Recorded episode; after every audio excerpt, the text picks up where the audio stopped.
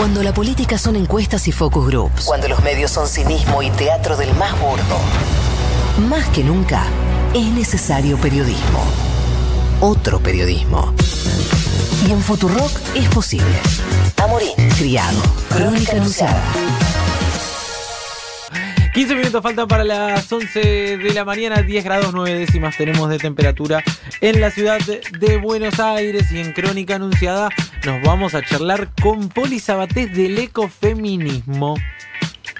Y así es, bueno, vamos a hablar sobre, teníamos muchas ganas de hacer esta columna, hablar sobre ecofeminismo, qué es y sobre todo por qué es fundamental, imprescindible que lo sepamos. Si queremos tener una agenda diversa, de gobierno, por supuesto, pero también en los medios, en las escuelas, en todos los ámbitos de socialización. Nosotros venimos haciendo hace un tiempo columnas ambientales, también en las últimas semanas bastantes entrevistas, pero nos estaba faltando darle una interseccionalidad con la cuestión de género y la verdad es que sin eso, con el tiempo lo fui entendiendo porque varias compañeras por suerte me lo fueron explicando, queda bastante incompleto el tema. ¿Por qué digo esto? Bueno, porque cada vez hay más mujeres frente a las luchas socioambientales y que se reúnen para repensar el sistema y plantear estrategias para un futuro mejor. Esto no lo digo yo, lo dice las Naciones Unidas básicamente. Hay un informe elaborado por ONU Mujeres que eh, ahí se da cuenta de que son las mujeres quienes se enfrentan a mayores riesgos de salud y seguridad cuando los sistemas de agua y de saneamiento, por ejemplo, se ven comprometidos y también son las que asumen una mayor carga de trabajos domésticos y de cuidados cuando deja de haber recursos.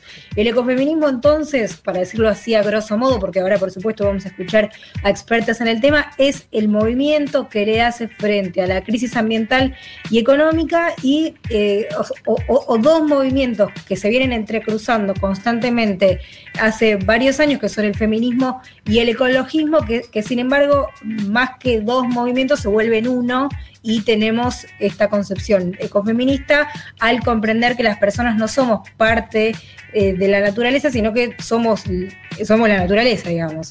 Em, es como corriente teórica para contextualizar, el ecofeminismo nació en, los 70, la palabra ecofeminismo de hecho aparece por primera vez mencionado por François de, de Bonn, andás a ver si lo, si lo dijimos bien.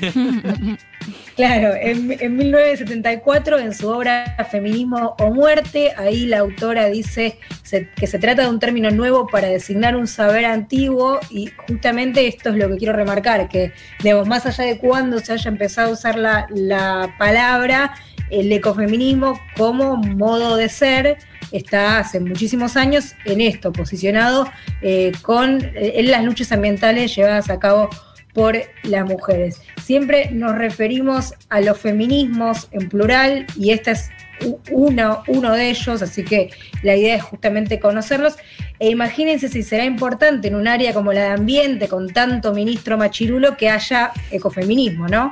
Em, si les parece, para, para, ir a, quienes saben, vamos a escuchar a eh, Belén Silva, ella es abogada y militante ecofeminista es nuestra Kike Viale. Yo la voy a, poder así Sí, sí, es nuestra Kike Viale, por lo menos eh, para mí mi, referenta y, siempre ahí apuntalando en, todo lo que tiene que ver con las cuestiones ambientales, socioambientales y, ecofeministas. Así que si les parece, la escuchamos a, a Belén que de alguna manera intenta definirnos o aproximarnos a una caracterización del ecofeminismo y esto nos decía. A ver.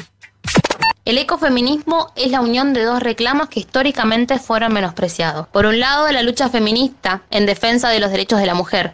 Y por otro lado, el reclamo del ecologismo que pide respeto y cuidado a nuestro ambiente. Me gustan las palabras que utiliza Maristela Esbampa, donde dice que el ecofeminismo no nace en las academias, sino que nace a la luz de las luchas sociales. Este movimiento que busca la justicia social estuvo presente desde los comienzos del feminismo, solo que en este contexto de crisis ambiental toma mayor relevancia y plantea nuevos desafíos.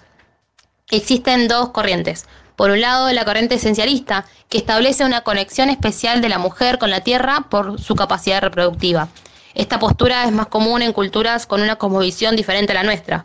Del otro lado, se encuentra la corriente constructivista, que establece que si estamos más cerca de las acciones que sostienen la vida, no es por nuestra esencia o capacidad reproductiva, sino porque vivimos en sociedades patriarcales que imponen una división sexual del trabajo que nos coloca como responsables de los procesos de sostenibilidad de la vida.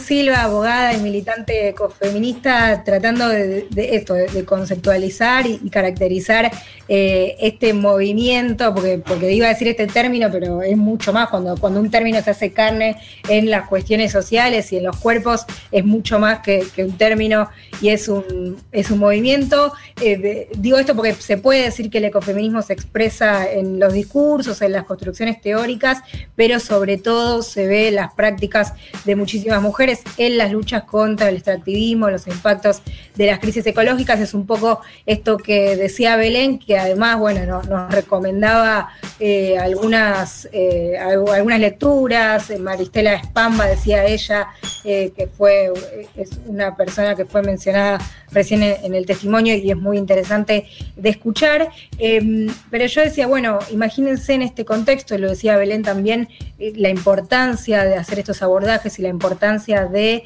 em, introducir estas perspectivas de análisis y perspectivas de lucha. Y entonces le preguntaba también a Belu por qué es imprescindible que, vayamos hacia ahí y que sepamos, eh, que, utilicemos las herramientas del ecofeminismo para las luchas. Así que si les parece, la escuchamos de nuevo, eh, siempre muy clara, hablando de justamente esto. ¿Por qué no podemos, por qué no podemos volver a pensar a las cuestiones ambientales de, por fuera de esta perspectiva? A ver.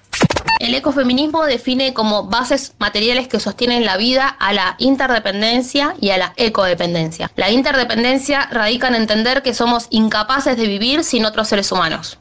Toda persona, por estar encarnada en un cuerpo que es vulnerable, necesita durante su ciclo de vida ser cuidada.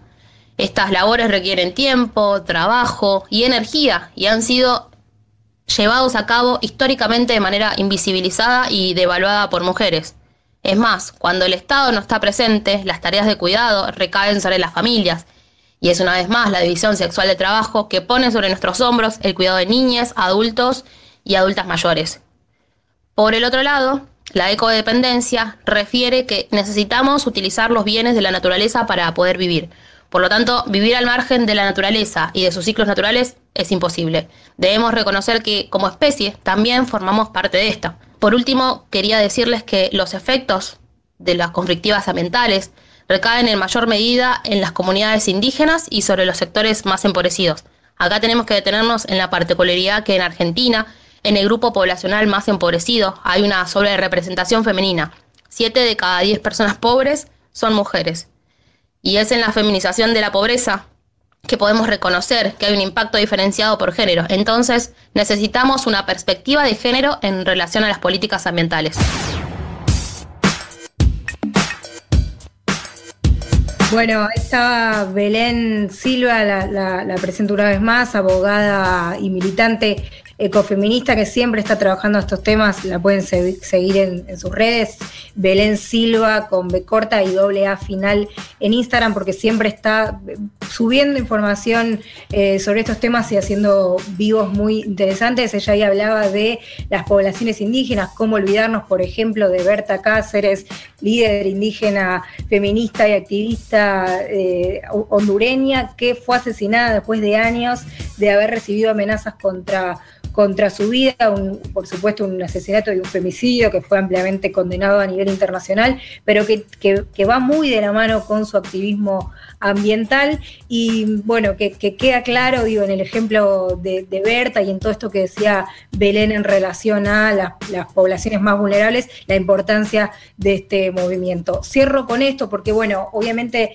eh, me parece importantísimo que conceptualicemos y que, vayamos a esto, a qué es el ecofeminismo pero quería bajarlo a un ejemplo concreto para quienes estén del otro lado y me están diciendo, bueno, perfecto, ¿cómo, cómo se aplica? Bueno, el ejemplo más actual que, podemos traer, que es el de la ley de humedales, lo venimos hablando todos estos días, se empezó, digamos, a discutir en el Congreso y además está en relación eh, total con los, los incendios intencionales en el delta del Paraná. Hay una nota que salió en el portal LatFem de María Paz Tibiletti, em, que ella ahí, bueno, la nota se llama Rosario, ¿quién es, eh, Rosario Arde, quienes están detrás de la destrucción de los humedales, y ella hace un apartado muy interesante hablando de una, de una ley de humedales con perspectiva de género. Y, lo, traigo y lo trae eh, María Paz también en esa nota porque uno de los puntos centrales de la ley de, de humedales tiene que ver con la puesta en valor de los roles, las contribuciones y los conocimientos de las mujeres en defensa de los humedales, que atienda sus necesidades específicas y respete sus derechos. Esto está todo en la página web donde está eh, recuperado todo el proyecto presentado en el Congreso, que es www.leydehumedalesya.org y lo que dice es eso, que, que se debe promover la obtención de datos desagregados por género, materiales de comunicación, géneros responsivos y apoyo a iniciativas que empoderen a las mujeres como agentes de cambio. Esto es importantísimo para pensar un ejemplo concreto de lo que estamos hablando, ¿no? Cómo la ley de humedales sin perspectiva de género va a ser insuficiente. Bueno, este, este aporte lo queríamos hacer porque yo quiero hacer este aviso, no vamos a hablar más de ambiente sin esta perspectiva, así que queríamos avisar, traerlo, conceptualizarlo y poner un poco sobre la mesa esta noción que me parece que tiene que guiar nuestras agendas eh, de todos los ámbitos y que queríamos compartir. Sí, Polita, no quería dejar de, decirte que están llegando un montón eh, de mensajes agradeciendo por la columna. Adhiero porque también es un tema que, que yo aprendo muchísimo, aprendí un montón con, todo lo que contaste recién, pero están llegando muchísimos mensajes agradeciendo, así que nada, te lo quería decir también. Bueno, eh, la verdad que es, no, es, importante, realmente. Yo, la verdad que es un tema que no se toca tanto, por eso digo que me parece interesante también remarcarlo. Sí, y que no sabemos, yo me hago cargo también de estar aprendiendo, de asumir la responsabilidad de, ponerlo en agenda, porque eso es lo que tenemos que hacer como parte de nuestro laburo, pero también de, ser bastante eh, ignorante en estos temas, también porque no hemos recibido una educación ambiental, ¿no? Ese es otro de los aspectos que tenemos que hablar pronto, pero bueno, creo que estos aportes y más de estas compañeras militantes como Belén y como todas las que aportan a estos temas, es fundamental escucharlas y, y empezar a poner en práctica estos conceptos. Sí, implementar eh, lo que siempre decimos eh, con Poli en las columnas de pensar de manera integral, de manera transversal. Bueno, de hecho ayer tuvimos la oportunidad de hablar con, con el ministro Cabandier y, este hubiera sido un, eje también interesante sin duda para, para incorporar en pensar cómo se está trabajando desde el ministerio con la perspectiva de género. Así que eh, va a ser, como dice Poli, la mirada que vamos a, a implementar de acá en adelante. Excelente, Polita, como siempre en Crónica Anunciada. Si se demutea, mejor. Futuro FM NL 001100011001100111000111000110011001100110 de tu Futuro Radio Digital